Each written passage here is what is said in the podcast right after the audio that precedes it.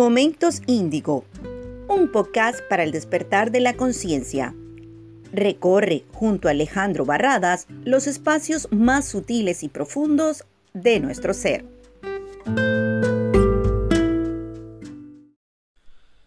Hola, bienvenida o bienvenido a un nuevo episodio de Momentos Índigo. Mi nombre es Alejandro. Y bueno, hoy vamos a estar hablando en este episodio, en este segundo episodio, vamos a estar hablando un poco sobre el karma. Sí, sobre el karma. Sobre la consecuencia de nuestras acciones. Sobre lo que vamos a recibir en torno a lo que hicimos en esta vida o en otra. Para comenzar a definirlo un poco, es importante que conozcamos los orígenes de esa palabra, del karma, de la palabra karma es una palabra sánscrita que se deriva del verbo kri, que significa hacer o activar. Por consiguiente, karma significa acto o actividad. El karma describe la ley universal de causa y efecto. Todo lo que pensamos, todo lo que decimos y hacemos, crea una reacción o tiene un efecto. En otras palabras, cosechamos lo que sembramos. Así de simple. Y en otras palabras, tu elección crea tu realidad. Esto se debe a que el universo es moral. Y al final, cada acción, buena o mala, recibirá su debida compensación. Si haces algo malo hoy, finalmente recibirás la consecuencia correspondiente tal vez no suceda en esta vida, pero siempre tendrás que pagar por lo que hiciste. Igualmente una acción buena, hecha hoy, será retribuida en el futuro. Las acciones buenas y la bondad mostrada a los demás en el presente pueden ayudarte a equilibrar tu karma. A ese karma negativo que has creado en el pasado por consiguiente, aunque la mayoría de las personas parece asociar el karma con el pago de las malas acciones, realmente hay karma bueno y malo.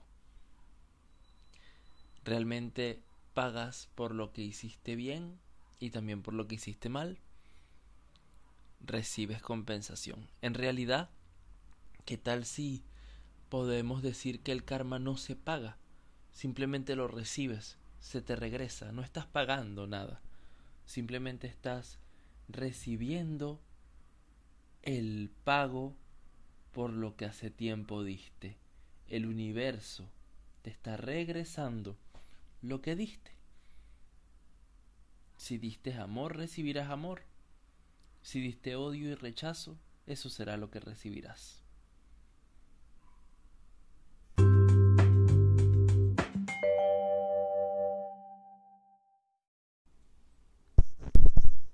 Algunas personas relacionan el karma con lo que está predestinado. Pero el karma no tiene nada que ver con el destino. No es un proceso de retribución ni de castigo. Es simplemente la consecuencia de alguna acción. Si te enfrentas a una elección y tomas la decisión correcta, la que contribuye más, la que no es egoísta, pues ganarás karma positivo. Si en cambio decides hacer lo que no es correcto, pues tendrás que aceptar la consecuencia de esa elección.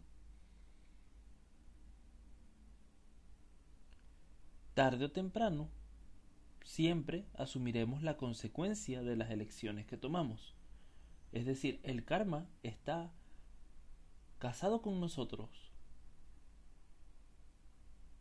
como la retribución de las acciones que tomamos. El karma es una consecuencia directa de nuestro libre albedrío. Aunque parezca un proceso de premio y castigo, es mucho más. Nos da oportunidades para crecer.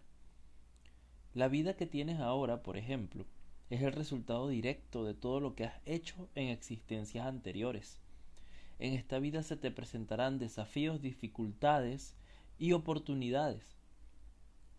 La manera en que manejes estas experiencias determinará cómo va a ser tu vida siguiente. Nada ni nadie recibe más de lo que puede manejar. Hay un libro que se llama Karma and Rebirth, Karma y Renacimiento, en el cual su autor, Christmas Humphrey, describe el karma de esta manera. El hombre es castigado por sus mismos pecados, no a causa de ellos. El karma no premia ni castiga, solo restaura la armonía perdida. El que sufre merece su sufrimiento, y el que tiene razón para regocijarse está cosechando todo donde ha sembrado. Las personas conscientes del concepto de karma están en una posición mucho mejor para avanzar positivamente que quienes no saben nada de esta ley y conducen su vida de manera fortuita y no dirigida. Aún más importante es el hecho de que quienes buscan manejar su karma activamente parecen recibir protección y ayuda de fuerzas divinas. Esto se debe a que están actuando de acuerdo la facilidad, el gozo y la gloria, a la voluntad, al plan divino, en lugar de luchar contra ella.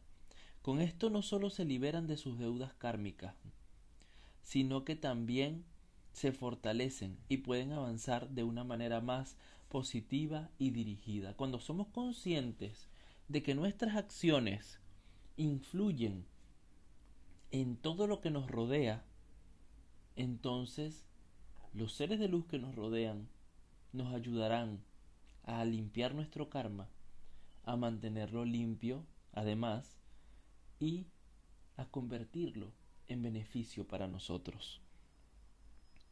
Una de las formas más poderosas de liberarse del karma es perdonarse a sí mismo y a los demás.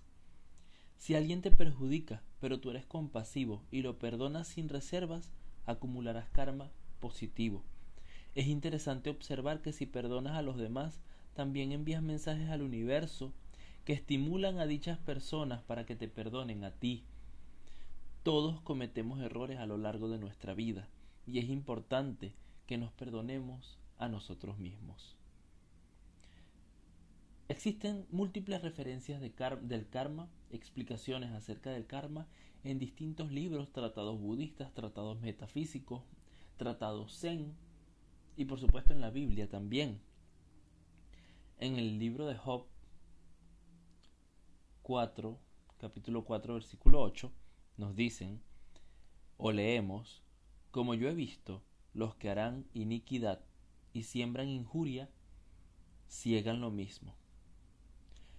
En el libro de Revelación, capítulo 2, versículo 23, te dicen, y os daré a cada uno según vuestras obras.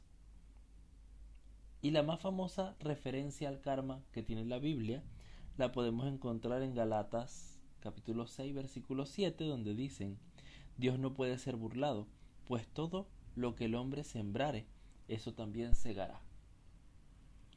El Maestro Jesús hizo una referencia indirecta al karma creado por el pensamiento.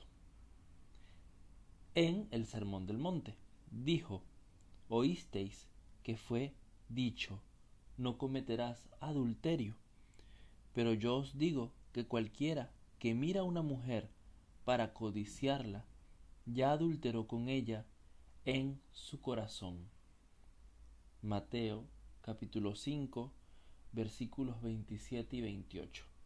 Esto quiere decir que por lo menos en la Biblia ya nos dan una referencia donde podemos decir que hasta lo que pienso puede crear karma. Y no solamente creo karma, tiene una fuerza nuestro pensamiento. Cuando le decíamos el mal a alguien, ese mal se puede convertir en realidad. Pero también tenemos que estar dispuestos a asumir el precio de nuestro pensamiento dentro de nosotros.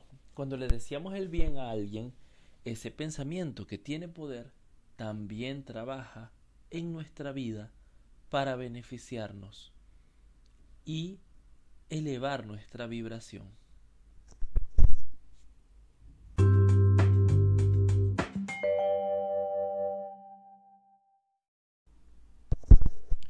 Durante los últimos 25 años se ha investigado mucho sobre experiencias cercanas a la muerte. Uno de los más asombrosos descubrimientos es que los testimonios aportados por la mayoría de las personas respecto a su regreso son prácticamente idénticos a los registrados en el libro tibetano de los muertos.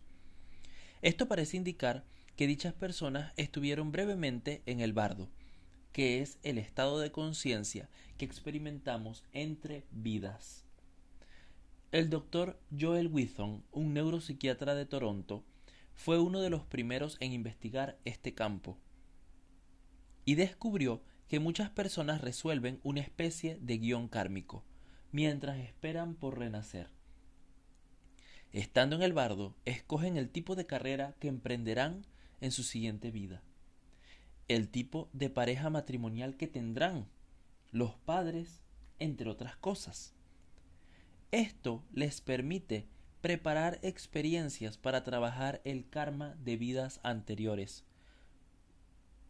Por supuesto, si tienen éxito o no en esta vida es un asunto completamente diferente y dependiente de su elección.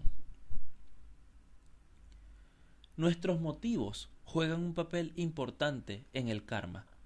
Por ejemplo, si una persona rica construye un hospital como regalo para la comunidad, incuestionablemente ganará beneficio kármico por su generosidad. Sin embargo, el grado de beneficio está determinado por sus motivos.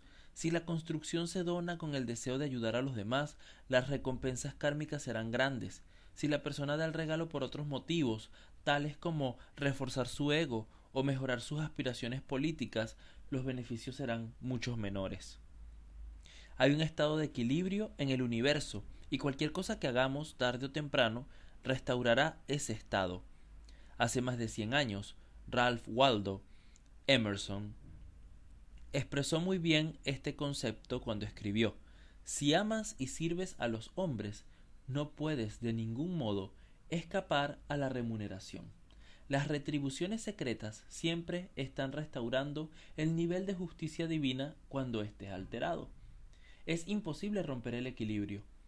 Todos los tiranos, propietarios y monopolistas del mundo en vano se esforzarán por inclinar la balanza, porque es imposible hacerlo y tarde o temprano se les regresará la consecuencia de sus acciones. Carl John no concluyó si el karma que llevaba provenía solamente de esta vida o de todas sus existencias pasadas. Sin embargo, enfocó correctamente el asunto. En su autobiografía escribió Cuando muera mis acciones seguirán conmigo. Eso es lo que creo. Me llevaré lo que he hecho. Mientras tanto es importar, es importante asegurar que no llegaré al final con las manos vacías. En otras palabras, todos debemos hacerlo lo mejor que podamos en esta vida. El karma es una de las más antiguas doctrinas en el mundo. El hecho de que aún sea aceptado por más de la mitad de la población mundial se debe a su básica justicia imparcial. Cosechamos lo que sembramos. Para realizar este episodio se tomaron referencias del libro Regresa a tus vidas pasadas de Richard Webster. Muchísimas gracias por haberme acompañado.